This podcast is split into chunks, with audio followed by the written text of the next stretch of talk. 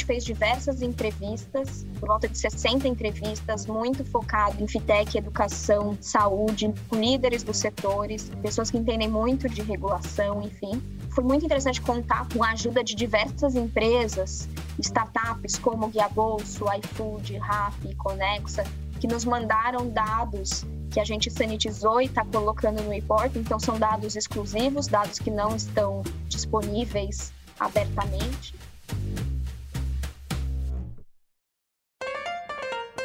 Olá, sou a Bel, sócia do Canary, e este é um episódio especial do Canary Cast.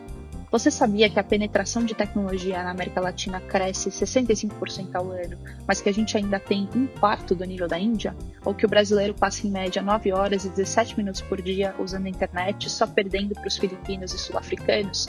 Pois é, esses são alguns dos dados que o time do Atlântico consolidou no reporte de transformação digital de 2020 da América Latina, um estudo anual que vai a público pela primeira vez. Parte da equipe de pesquisa invadiu esse episódio do Canarycast e nos deu um spoiler da digitalização da região. Conversam comigo hoje o Júlio Vasconcelos, gestor do Atlântico, e as pesquisadoras Bruna Del Negro e Ana Clara Martins. A equipe de pesquisa contou ainda com Julia Sachs, aluna de Wharton, e Diego Zancanelli, aluno de Stanford. Espero que gostem da conversa. Bruna, Ana e Júlio, muito, muito obrigada por participarem desse Cash. É um prazer ter vocês aqui com a gente. A minha primeira pergunta vai ser super rápida, é só para a gente aquecer aqui o papo. O papo vai ser super legal. Bruna, quais foram para você as principais conclusões do, do, estudo, os highlights do estudo? E se puder contar um pouquinho sobre você, Ana e Júlio, vou pedir para fazerem a mesma coisa logo na sequência. Obrigada, Isabel. É, eu sou a Bruna, eu trabalhei três anos na McKinsey, depois eu fui um pouco para esse mundo das startups, fiquei um ano e meio no Gimpass e hoje eu faço meu MBA em Harvard Business School. Durante esses últimos três, quatro meses, estou aqui gerenciando esse, essa pesquisa, super interessante. Para mim, uma coisa que foi extremamente surpreendente foi a realização de quão digitalizada já é a América Latina. Quando a gente olha, por exemplo, por penetração de internet mobile, a gente é mais penetrado que a China, por exemplo, e super em nível com países desenvolvidos. Então, para mim isso foi super interessante e gerou diversos insights depois para nossa outras conclusões que a gente tirou. Bom, super obrigada, Bel. Eu sou a Ana, estou no meu último ano de faculdade em Stanford, estudando ciências políticas. Também entrei na Atlântico junto com a Bruna, mais ou menos uns quatro meses atrás é, com o propósito de fazer essa pesquisa, que tem sido um processo super legal. Acho que pegando um pouco o gancho da Bruna, para mim o mais surpreendente, na verdade, foi a evolução da penetração digital durante o Covid. Né? Eu acho que a gente tem ficado super preso nas notícias políticas e econômicas do Covid e não tem dado tanta atenção para o que tem acontecido no mundo digital. Eu acho que pelo report dá para a gente ver um pouquinho de como que a pandemia acelerou em diversos, em diversos setores e em diversas maneiras a penetração e a adoção da tecnologia na vida das pessoas. Júlio, para você, o report chama Digital Transformation de 2020, né? Qual foi a motivação para vocês realizarem o estudo? Enfim, e qual para você foi o highlight do estudo? Só me apresentando aqui, é, meu nome é Júlio Vasconcelos, eu tenho 18 anos, estou no primeiro ano da faculdade. Não, mas sem, sem brincadeira aqui, é, eu estou nesse mercado aqui de, de, tecnologia há uns 15 anos, é, acho que metade aqui no Brasil e metade principalmente lá no Vale do Silício. Eu comecei como, como empreendedor, depois eu fui também executivo de algumas empresas de tecnologia, é, e só agora que eu virei investidor de venture capital. Só para dar assim, um pouco de, de contexto, eu, eu, fui o primeiro representante do Facebook aqui no Brasil, depois eu comecei o, o Peixe Urbano e sou um dos cofundadores do Canary, então é claro que é sempre uma honra participar aqui do, do Canary Cast. E hoje eu estou tocando o Atlântico, que foi o, o fundo que patrocinou e organizou é, esse estudo. Para quem não conhece, o Atlântico é um, é um, fundo de venture capital, a gente investe na América Latina inteira, mas com foco no, no Brasil e, e, a nossa ideia é de investir em empresas que estão naquele momento inicial de expansão né, e de escala. Assim, um pouco daquele momento daquelas 20 pessoas indo para 2 mil pessoas. Acho que aqui no Brasil, é principalmente é, no Série B, mas tem alguns casos de séries A que a gente poderia investir, onde a empresa está um pouco mais avançada, ou até alguns séries C, onde possivelmente a empresa demorou um pouco mais de tempo para chegar nesse momento. Mas é essa a nossa, o nosso foco aqui no mercado. E voltando à, à sua pergunta inicial, Bel, sobre o que, que eu achei mais interessante ou surpreendente da, dos resultados que a gente encontrou, eu acho que talvez diferente da, da Bruna e da Ana, que acho que ficaram surpresas assim, no, no tamanho da, acho que da penetração ou, ou da, da, evolução que a digitalização já teve aqui na América Latina, no Brasil, eu acho que eu até fiquei surpreso pelo oposto, assim, de o quão, o quão no começo a gente ainda está dessa transformação digital. Tem um trecho da, do estudo que a gente compartilha um pouco do histórico americano e tem uma frase muito famosa é, que foi escrita em 2011 pelo, pelo Mark Andreessen, que foi quem inventou, na verdade, o, browser e hoje é um dos principais é, investidores de venture capital, que ele falou software is eating the world, né? Software está comendo o mundo. Isso foi em 2011, né? Quando ele escreveu esse artigo no Wall Street Journal, você tinha a penetração de tecnologia como um percentual de, do PIB americano. Então, um indicador que a gente olhou muito foi o valor de mercado de empresas de tecnologia de um, de um país versus o, o, PIB, né, como um indicador ali mais ou menos da penetração de tecnologia naquele país. E quando ele escreveu isso, essa penetração de tecnologia no, nos Estados Unidos era, era 15%. Se você pega ali de 2011 até agora, aqueles 15% cresceram para 39%. Isso no mercado gigante como os Estados Unidos. E quando você compara esse mesmo indicador aqui para o Brasil ou para a América Latina, esses 37% dos Estados Unidos, a gente está no Brasil em 2,5%. Na América Latina como um todo, a gente está em 2,2%. Então, assim, a gente está, é, uma ordem de grandeza está muito, muito abaixo dos Estados Unidos. Até quando você pega mercados emergentes como a Índia, por exemplo, a Índia está 9,1%, né? assim, quase que cinco vezes a penetração de tecnologia que a gente tem aqui no Brasil. Então, assim, embora esse é um indicador que tem crescido muito, é, a gente acho que triplicou isso mais ou menos esse, esse indicador na última década ainda assim tem falta muito, né? Então não sei se a gente vai chegar a 40 como nos Estados Unidos, mas eu acho que assim minimamente de 10 que está na Índia ou os 20 e poucos que está a China, eu acho que a gente ainda tem, a gente está só no primeiro capítulo realmente dessa dessa transformação digital. Legal, é, só complementando, eu, eu, concordo com você em questão de penetração de tecnologia, mas uma coisa que me chamou a atenção no report foi a penetração da internet que o Brasil ele está é, acima da China e da Índia, por exemplo, principalmente a China, que hoje é uma meca de startups no mundo, né? Isso me chamou bastante atenção, independente do da gente ainda está muito muito aquém dos níveis de penetração de tecnologia, né? Mas enfim, é, depois a gente vai entrar um pouquinho mais profundo nesse ponto. Já pegando o ponto do Júlio, eu queria entender por que, que vocês estão tão bullish com a América Latina. Então, dentro do, do estudo, assim, a gente percebe várias questões que são desafios na região e várias questões que a gente está muito aquém do resto do mundo. Mas é, conte um pouquinho por que, que vocês acreditam que a América Latina está aí liderando talvez uma tendência de digitalização mais rápida em relação a outros países. Enfim, como que vocês enxergam a Latam nesse ecossistema de digitalização mesmo? Na verdade, a gente começou essa pesquisa né, com a intenção de entender melhor o cenário na América Latina. E, naturalmente, para a gente fazer isso, a gente teve que tirar um viés nosso, que ele é otimista sobre a América Latina, né? Obviamente, nós que estamos aqui, a gente acredita no potencial da América Latina. Mas quando a gente tirou esse viés e a gente olhou um pouquinho mais objetivamente para os dados, foi quando a gente viu que realmente tem desde os indicadores socioeconômicos da região até as tendências históricas, tipo de crescimento econômico, acho que ficou bem claro que a América Latina é uma região que tem um potencial enorme, e principalmente para a disrupção. Né? Acho que, por exemplo, nas últimas décadas a gente viveu um bônus demográfico, né, que é quando a população do país de trabalhadores está crescendo mais rápido do que a população de não trabalhadores. E a gente está vivendo agora as últimas décadas desse bônus. Isso é super importante para o crescimento econômico da região. Então a gente tem essa vantagem de poder aproveitar isso nesse momento, né? E junto com outras coisas que têm melhorado, como a facilidade de criar uma empresa, redução em corrupção, tudo isso está criando um ambiente propício à inovação. E eu acho que além disso a gente tem visto, né, um, uma classe de empreendedores na região que estão animados e que estão conseguindo enfrentar os maiores problemas que a gente vê na América Latina, porque é importante dizer isso também, né? A gente ainda vive num continente que tem muita pobreza, tem muita desigualdade e para a gente poder sustentar o crescimento dessa região, que é o que a gente está né, tentando mostrar nesse report, a gente tem que considerar esses problemas e resolver.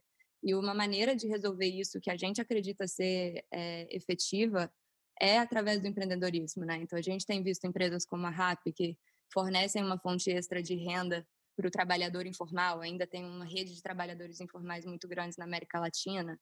Empresas de saúde, educação, finanças que estão oferecendo serviços de alta qualidade e a baixo custo para uma população maior. Então, a gente está um pouco otimista nesse cenário de crescimento e, como o Júlio falou, a gente está só começando.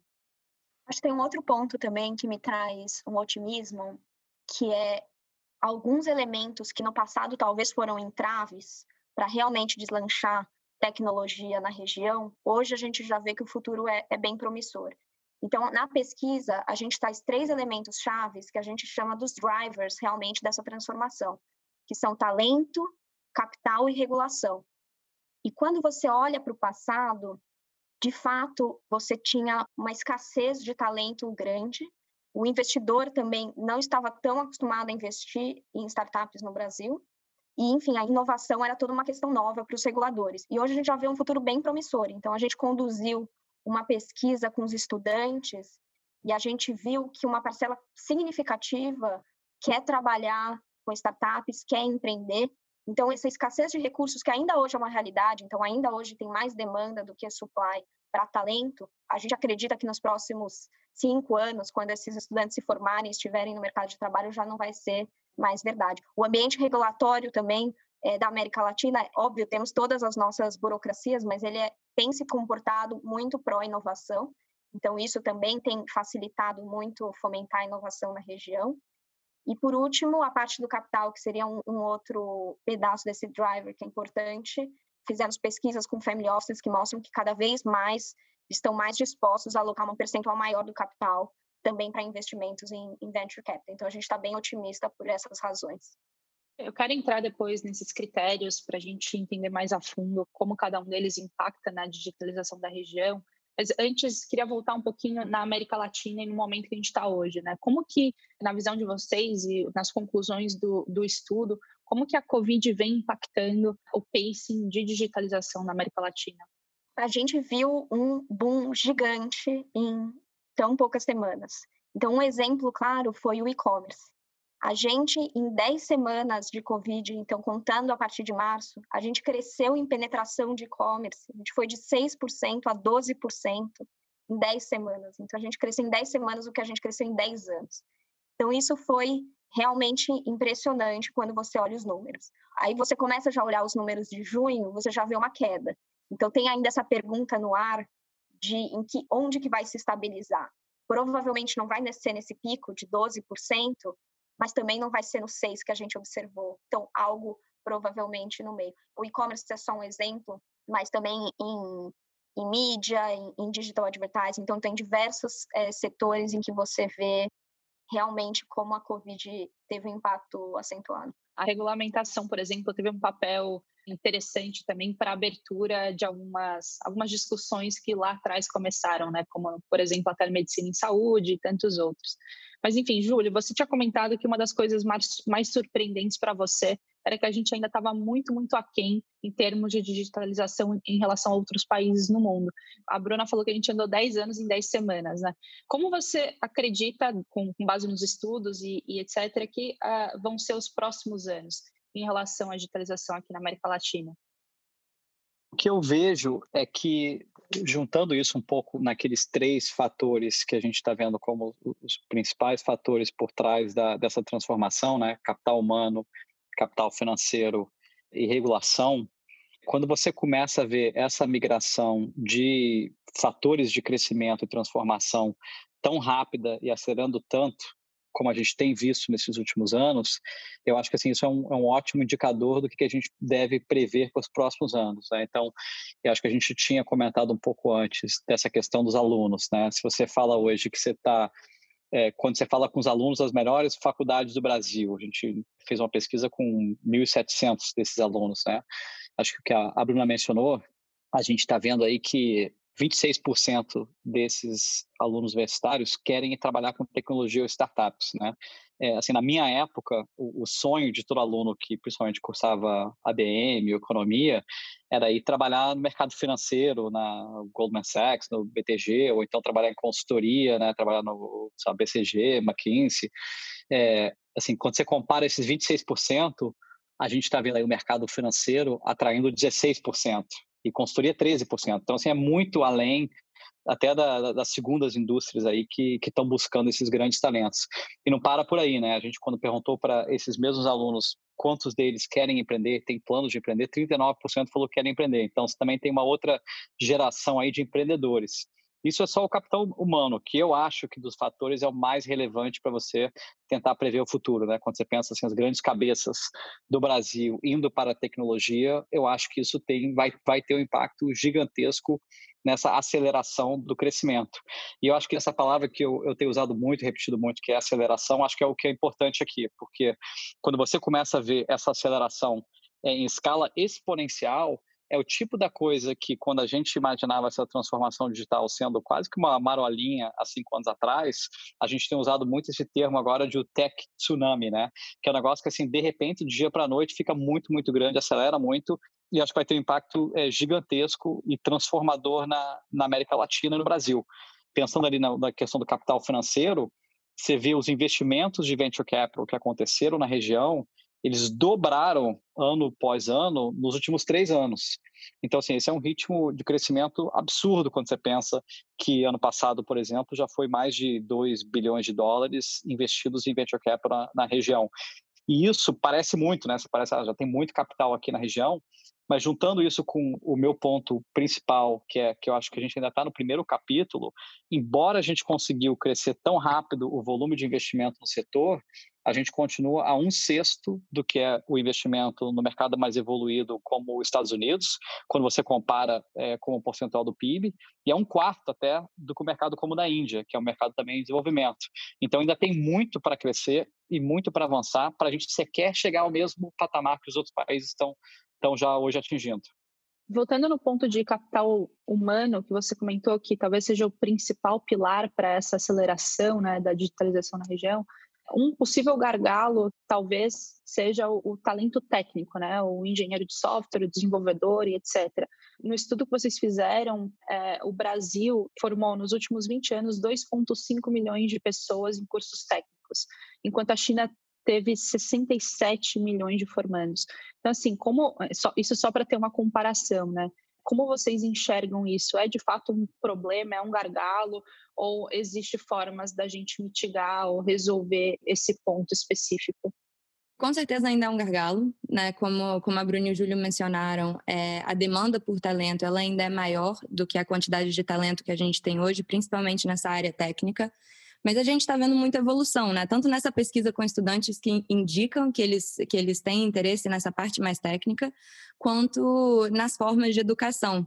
Né? Então, uma coisa que a gente menciona na pesquisa, quando a gente entra um pouquinho mais a fundo em educação, é que as pessoas estão começando a valorizar outros tipos de credenciamento, né? Então, não é aquele diploma tradicional que você tinha na faculdade, agora você se formou com engenheiro, então agora você pode trabalhar com software na empresa tech X, né?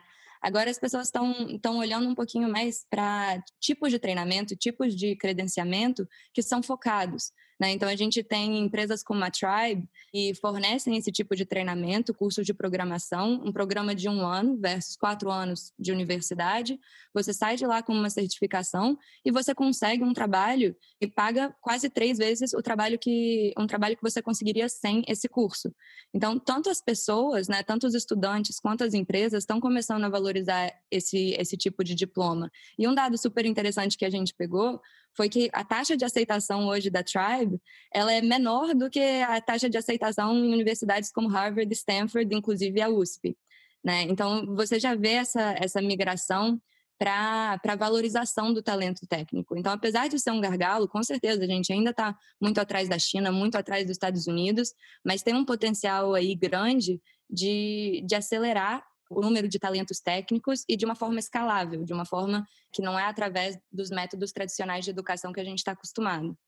Legal. E agora, no segundo pilar é, dos drivers que vocês colocaram, tentando destrinchar um pouquinho mais a regulamentação, a gente tem visto na América Latina uma onda de governos pró-inovação de alguma forma, né? Em 2016 na Argentina, em 2018 aqui no Brasil, 2018 também no México, enfim. Como que vocês enxergam o papel do, dos órgãos reguladores nessa aceleração da digitalização na América Latina? A gente tem alguns exemplos no Brasil, Pix, o Open Banking também, que muitas vezes influenciam um setor específico, mas como que vocês enxergam o papel desses órgãos por aqui?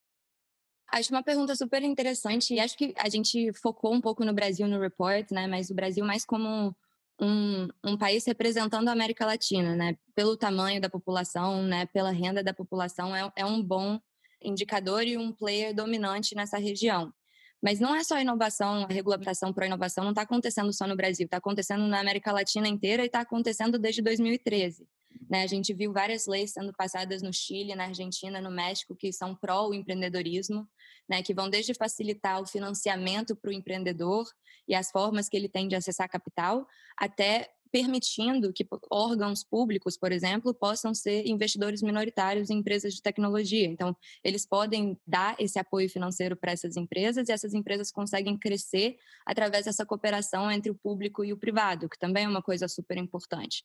Né? E a gente tem visto isso dentro de setores também, como a lei de fintech do México, que providencia vários frameworks né, para essas empresas de fintechs que estão surgindo.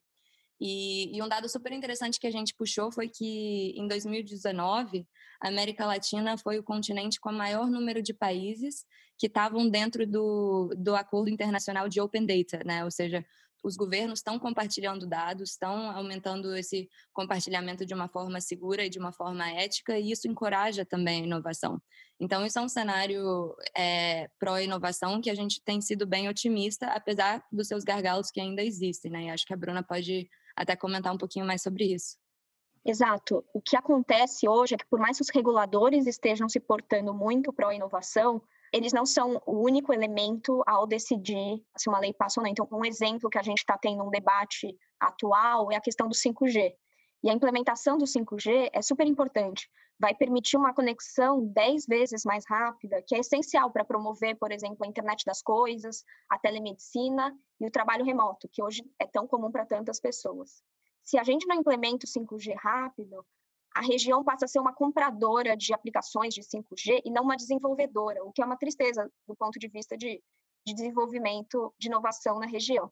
E a questão do 5G, ela é menos dos reguladores, mas é mais, por exemplo, o governo federal tem uma questão de segurança nacional, tem uma outra questão que é bem comum em regulações, que são os incumbentes receosos com potenciais novos entrantes, que é um, pequeno pedaço da regulação. Então, tem vários elementos, na verdade, que definem o quão pró-inovadora a região vai ser ou não. Legal. E, e no último pilar, no pilar de capital, você comentou um pouquinho sobre a gente, como Latam, ainda está muito aquém do mundo, né, em termos de, de liquidez mesmo dos fundos, mas a gente, nesse período que a gente está vivendo, a gente nunca teve tanta liquidez. É, os fundos estão líquidos, os fundos levantaram capital recentemente, a gente está começando a ter visibilidade de fundos globais também, tem, teve o exemplo do SoftBank com o Vision Fund, de, de 5 bi focado em Latam, por exemplo, estão surgindo novos fundos cobrindo algumas lacunas de capital, como o próprio Atlântico, no, focando ali naquele early growth, que foi sempre um problema para empreendedores levantarem capital. A gente tem visto family offices mais é, olhando o venture capital como uma classe de ativos de fato. Enfim, como que você vê a evolução desse ecossistema de venture capital nos próximos anos e qual é o papel de fato do capital para aceleração da digitalização, né? Porque, enfim, obviamente, se tem talento, uh, esse talento com que a gente gosta de falar no Canary, tem um time bom com uma proposta de atacar um problema muito grande, possivelmente aquele time vai conseguir capital. Mas como que a gente faz é, para conseguir, de fato, acelerar essa digitalização através do capital? Puxa, Bel, você fica guardando as perguntas mais difíceis para mim, né? Acho que essa questão do, do capital ele volta àquele tema inicial que eu acho que a gente está ainda no primeiro capítulo, né? Ele está crescendo muito, mas ele partiu de uma base é, baixa, né? Acho que a gente estava muito aquém do que era necessário para o mercado, e até acho que por isso que você pega 10, 15 anos atrás, teve um momento de muito pouco crescimento, quando você pensa em empresas de tecnologia aqui versus o, o resto do mundo, e agora ele está tentando alcançar o resto do mundo. É, só para te dar um, uma outra estatística que a gente também levantou para pesquisa aqui, quando você pega os principais fundos de venture capital, pegando o exemplo de Brasil, nessa última década e você vê o retorno desses fundos e compara com fundos globais de venture capital, os fundos locais eles performam muito acima do que os benchmarks globais. Né? Você tem aqui no Brasil quase que 70% dos fundos performando entre os 25% melhores é, do mundo. É, que mostra como que, é, de fato, tinha pouco capital. Quem participou dessa primeira é, primeiro capítulo de investimento retornou fundos muito, muito bons. É, porém, a visão global é que ainda tem muita oportunidade na América Latina. E acho que esse seu ponto, Bel, sobre é, grandes fundos internacionais vindo para cá, você tem que pensar que esses fundos com mandatos globais, eles podem alocar o capital deles em qualquer lugar do mundo. Podem continuar investindo nos Estados Unidos, na China. Então, o fato que você tem, assim, nesse ano mesmo, grandes fundos como o Sequoia Capital, o Benchmark, é, Andreessen Horowitz decidindo fazer grandes investimentos relevantes aqui na América Latina mostra que, como até em padrões globais, as nossas oportunidades ainda são muito atrativas e tem muito para crescer. Isso é falando do lado de venture capital. Eu acho que quando a gente começa a olhar para capital mais tradicional, e aí a gente é, buscou conversar com algumas das maiores famílias do ponto de vista de investimentos mais tradicionais. A gente teve, na verdade, uma pesquisa com 31 das maiores famílias e family offices aqui no Brasil. A gente viu que o histórico de alocação dessas famílias em venture capital é, era até agora, ou é nesse momento, 3,5% do portfólio inteiro delas que é relativamente pequeno quando você compara com padrões globais. As famílias globais estão em torno de 10% do, do portfólio em venture capital. Porém, é, essas grandes fortunas brasileiras, elas querem, ao longo dos próximos cinco anos, crescerem esses 3,5% para 7,5%. Então, mais que dobrar o que elas estão investindo em inovação e tecnologia. E eu acho que essa cabeça de que, de fato, tecnologia já chegou, é o futuro e a gente quer cada vez mais alocar capital, é algo que não só as famílias acreditam, do outro extremo, os investidores de capital de risco, né, de venture capital, acredito, mas a gente começa a ver cada vez mais isso também no mercado de capitais abertos. Né? Você olha agora é, o S&P 500 lá fora, grande parte do crescimento que a gente vê são as cinco maiores empresas de tecnologia é, crescendo e puxando esse índice para cima.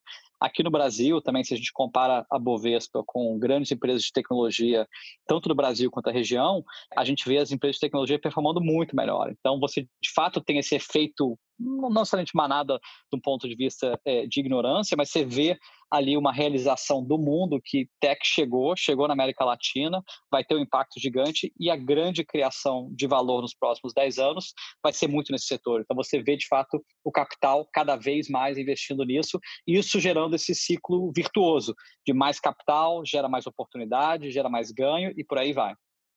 Legal. E, assim, até para a gente ir convergindo para o final, vocês, com esse framework de capital, talento e regulação, vocês aprofundaram o estudo em alguns setores específicos, né, em serviços financeiros, saúde e educação. Se puderem dar um gostinho sobre os principais highlights desse, de cada um desses setores, seria ótimo.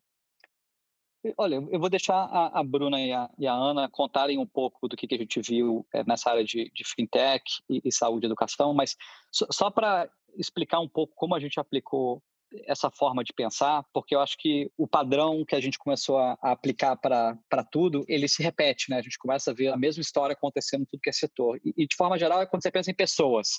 Pessoas hoje, em muitos desses setores, elas ou não têm acesso a serviços básicos, né? Ou quando elas têm acesso a esses serviços básicos, os serviços são muito caros e são muito ruins. Então, de forma geral, o cliente está insatisfeito, né?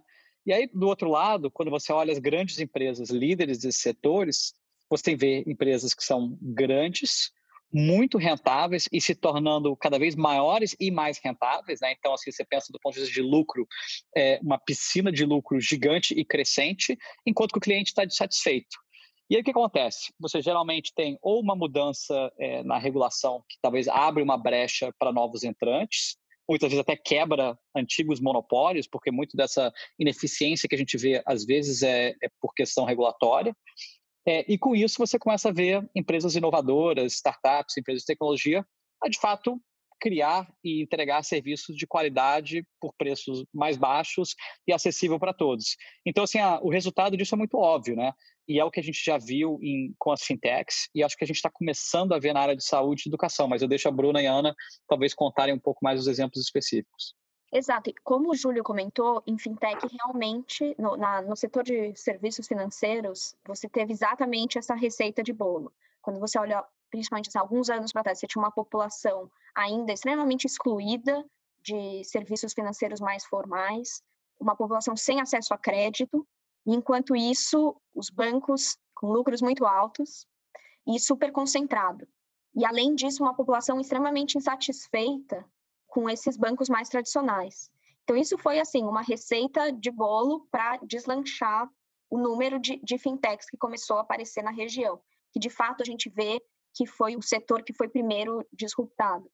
E aqui a gente tem, assim, diversos exemplos na pesquisa, quase como subsetores dentro dessa pesquisa.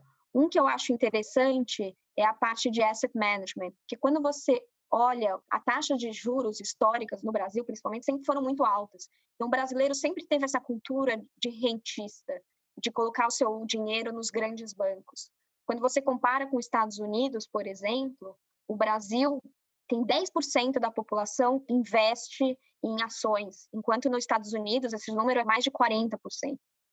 E aí o que acontece hoje é com a taxa de juros cada vez mais baixa, agora a Selic em 2%, uma coisa assim, a gente nunca imaginava que ia chegar. Então, acho que você começa a ter startups é, cada vez mais, tanto, enfim, empresas que hoje já são mais estruturadas como a XP, que tomou, realmente aproveitou dessa situação e cresceu muito, até como diversas outras startups hoje que estão aparecendo para resolver esse problema. Mesmo no Bank, que acabou de adquirir a Isinvest também para entrar nesse, nesse setor de, de, de investimento.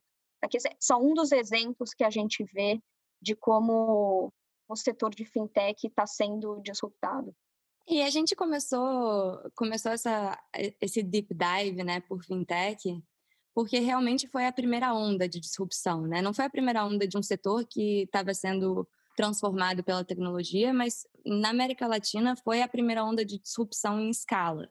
E agora essa disrupção em escala, essa aceleração, ela está chegando em outros setores né? E por vários motivos a gente decidiu focar em saúde e educação, que a gente está vendo uma transformação já há um tempo e acelerou muito durante o Covid, né? Em saúde, é, voltando um pouquinho para o que o Júlio falou, é claro que a gente tem muitos problemas né, no sistema de saúde da América Latina.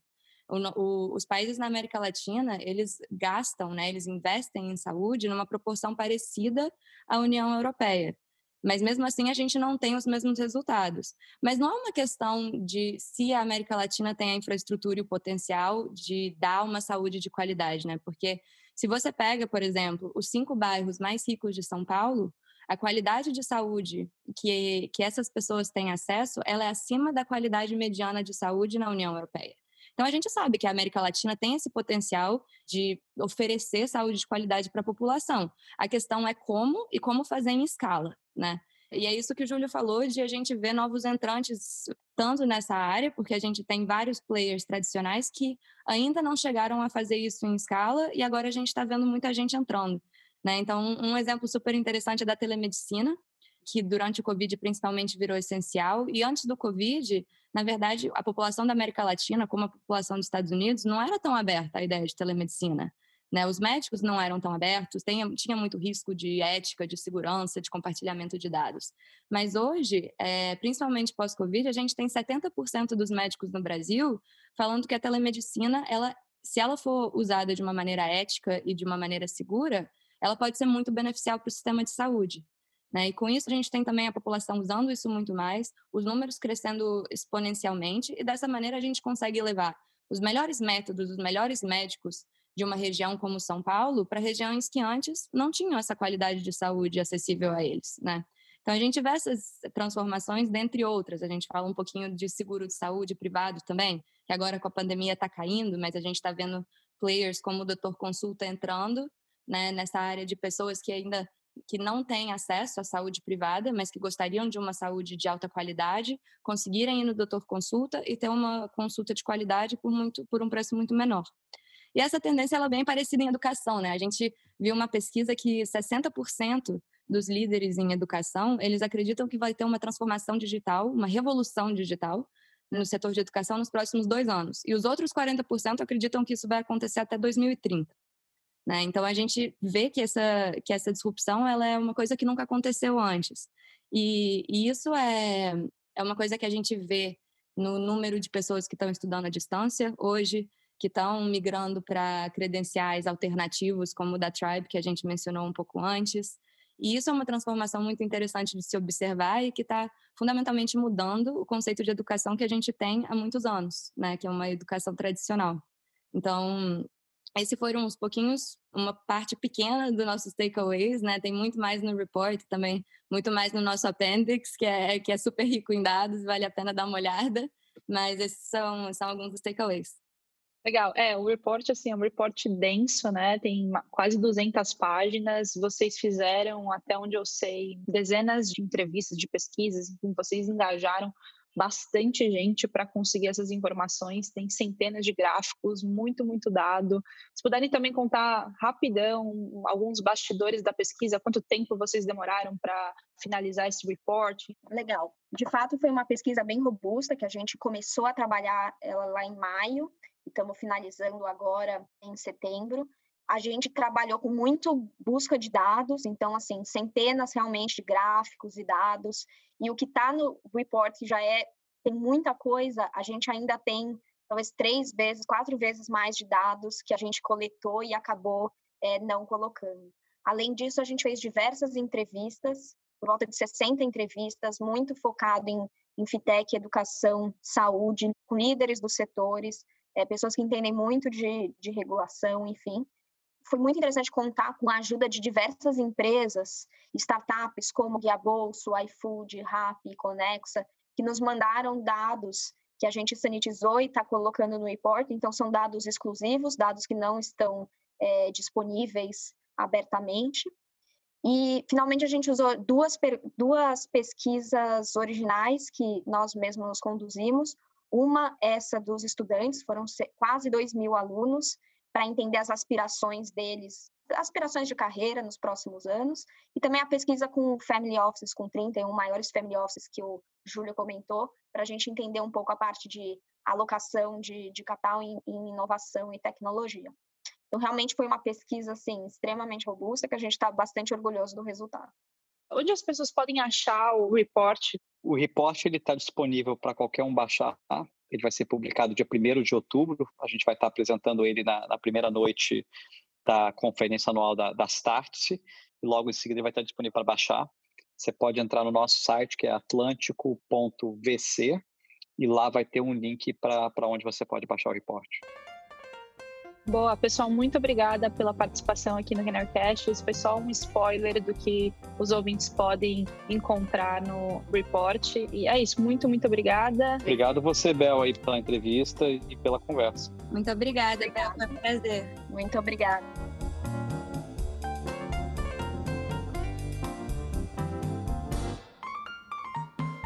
Valeu por escutar mais um Canarycast. A gente quer sempre trazer uma galera legal para compartilhar experiências e aprendizados em startups. Esperamos que esse episódio tenha sido útil e não se esquece de seguir a gente na sua plataforma de streaming favorita para saber sempre que tiver conteúdo novo por aqui.